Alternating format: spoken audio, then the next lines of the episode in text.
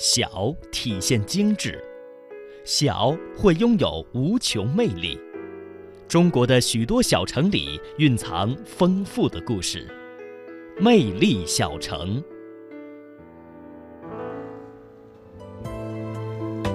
来到魅力小城，济宁啊，有着“孔孟之乡、运河之都”的美誉。远古时期的三皇五帝在此留下了活动的踪迹，人类始祖黄帝少昊、少康帝都是出生于济宁。那接下来的魅力小城呢，我们就一起走进这座有着上千年历史文化的鲁南小城，啊，济宁。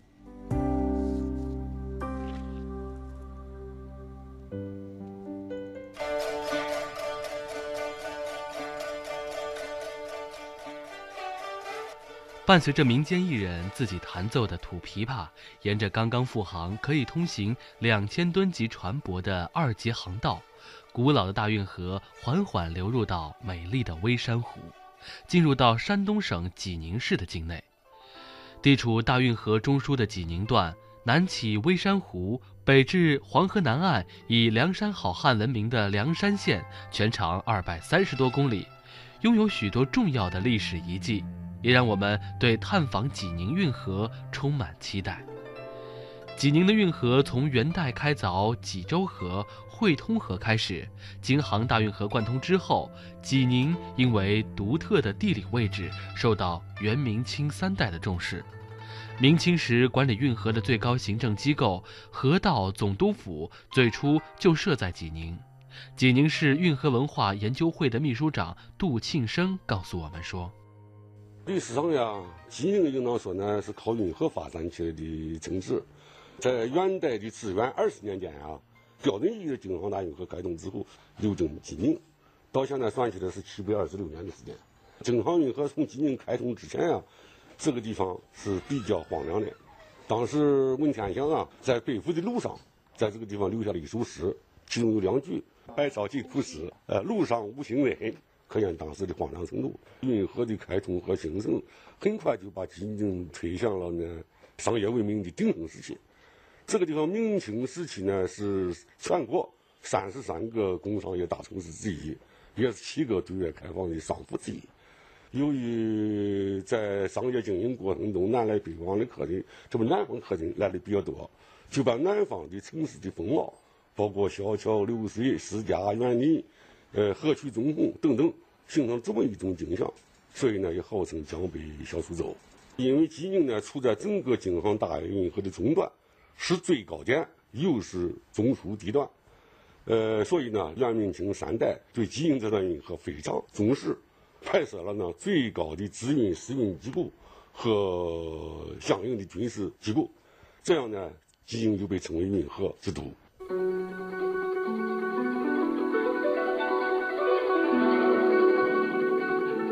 济宁与大运河最重要的接触点在南望镇，这里有一项关系大运河通航的重要水利工程，就是南望分水工程。南望是大运河全线的海拔制高点，被形象地称之为水脊，也就是脊背的脊。因为当地地势较高，运河经常出现断流，不通则全线受阻，影响漕运的畅通，是大运河通航的关键点之一。明朝永乐九年，也就是一四一一年，明代工部尚书宋礼受命修建南望分水枢纽工程，整个工程由戴村坝。小文河、南望分水石波、泄洪闸坝、南望上下两船闸等组成。济宁市文上县文物局副局长汪海波对我们说：“首先呢，因为这个是水级嘛，最高点，它需要解决补水问题，就需要找一个比它更高的水资源分配的地方来充实它。那么当时明朝初年的时候，明成祖派就工部尚书宋礼亲自来训通运河。”当时宋礼呢寻找了当地的一位水利专家，民间水利专家叫白英。白英呢出了个主意，他说啊，我们这个汶上这个地方的这个地势呢是东北高西南低，运河呢在西南方，它的东北方呢有一条大汶河，它是发源于泰来山区，它从那个戴村坝把这个大汶河截流，把水挖了一条小汶河引到了运河，就是。引用了这个大运河的水来济运河，这是第一个方案。然后呢，又建了许多的节制闸，呃，来提升水位，呃，保证这个航运的这个中途呢，这个水流不断。第三个就是当丰水季节水量很多的时候，把水储存起来，就是建了三个水柜，叫蜀山湖、马踏湖、南望湖，三个水柜，把这个水呢水呢存起来，等到枯水的时候呢，把水放开，来保证通流。第四个呢，就是在东北山区寻找了很多的泉水，就泉眼，把这些泉眼汇流起来，一起运流入小汶河，来保证大运河的这个通航。通过这些手段呢，就是说这个大运河五百年间，呃，从不断流，是解决了全国，特别是这个中央政府与地方也经济交流。据说是这个整个大运河上科技含量最高的。南望分水石波也是工程的关键所在。人们在河底设了一个像鱼脊形状的石波，改变石波的形状、角度和位置，就可以改变流入运河的文水南北流量的比例，就形成了运河水七分朝天子，三分下江南的效果。南望分水工程建成之后，漕运通洱海运坝，粮艘连番直上，正宫天耕源源不断。直到上世纪五十年代，这里仍然能够看到分水的壮观场景。从小生活在南望的退休教师刘新琴老人带着我们来到南望水利工程的遗址。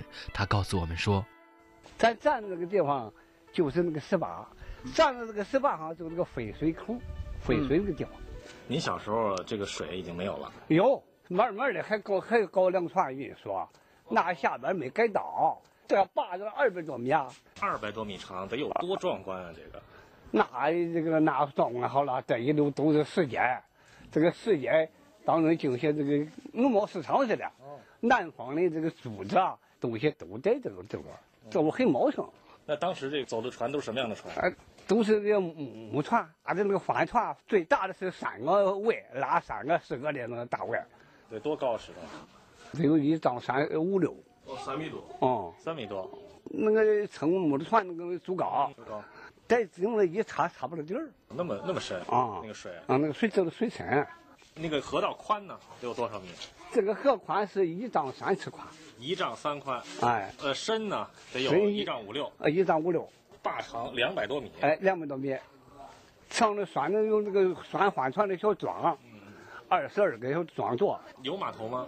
就这就是码头，就这个坝上就是码头。坝的码头这在修的这个灯，这个灯上两边有水手，咱这那六六七个水手。有拉纤的吗？有那个那个水手磨的那个线，上都磨成这么深的沟。哦，这么深的沟。嗯，现在咱丰人咱有这个保水的，怎么点那我那个就是。然后那个大汶河是从这边过来。哎，这个水有两道，有两种颜色。两种颜色啊，咋两种颜色呢？有清水，有浑水。这是从哪儿怎么来？它不掺和。你为啥不掺和呢？我跟你说哈，这个贵河的水是从清河门来的，它那已经澄清了黄水，它来的是清水。那边来这个水浑，它那边高来的急，这边这个水不急，它这么一冲呢，把这个清水就挤这边来了，这边走清水，那边走浑水，不掺和。就是说，大汶河的水是浑水，来了以后，运河的水它是清水，哎，清水，它这个水高，哎，它哎，然后到这个坝这一挤，一挤它进这边来了，南边来了，哎，北边呢是浑水，南边是清水，哎，它南那边是清水，清水呢继续往南流，哎，浑水呢是三七分，哎，过去这一截那边有个石闸，顶那边就汇合一起了，就这一点儿，清浊分明，哎，就是个老门的这一点儿。这个咱们到门口再看一眼，看等等等，来来来，这个就是水明楼，在这个楼上边看分水。那个楼上有个平台，哎，有平台。然后您就站在平台上看分水，看分水。